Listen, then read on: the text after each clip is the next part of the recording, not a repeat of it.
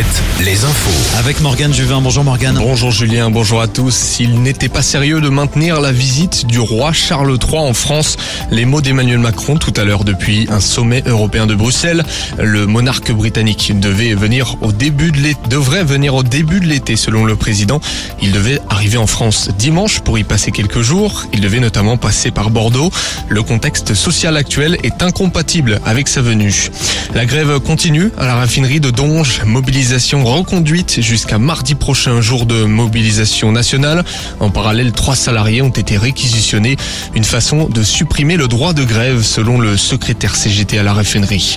Le carburant, justement, avec un fait divers. Une station-service a été sabotée au sud de Nantes la nuit dernière. Tous les tuyaux d'alimentation des pompes du magasin US Press de Saint-Père-en-Ré ont été coupés.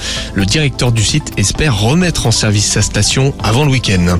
Une grosse mobilisation se prépare dans le sud de Sèvres. Le collectif Bassine Non Merci a appelé à manifester dans le secteur de Sainte-Soline et Mosée-sur-le-Mignon.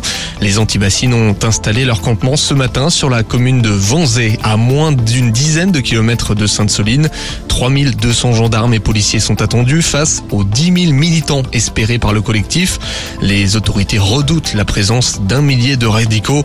Rappelons que les préfets de Charente-Maritime et des Deux-Sèvres ont pris une série d'arrêtés d'interdiction de manifester et de restriction de la circulation.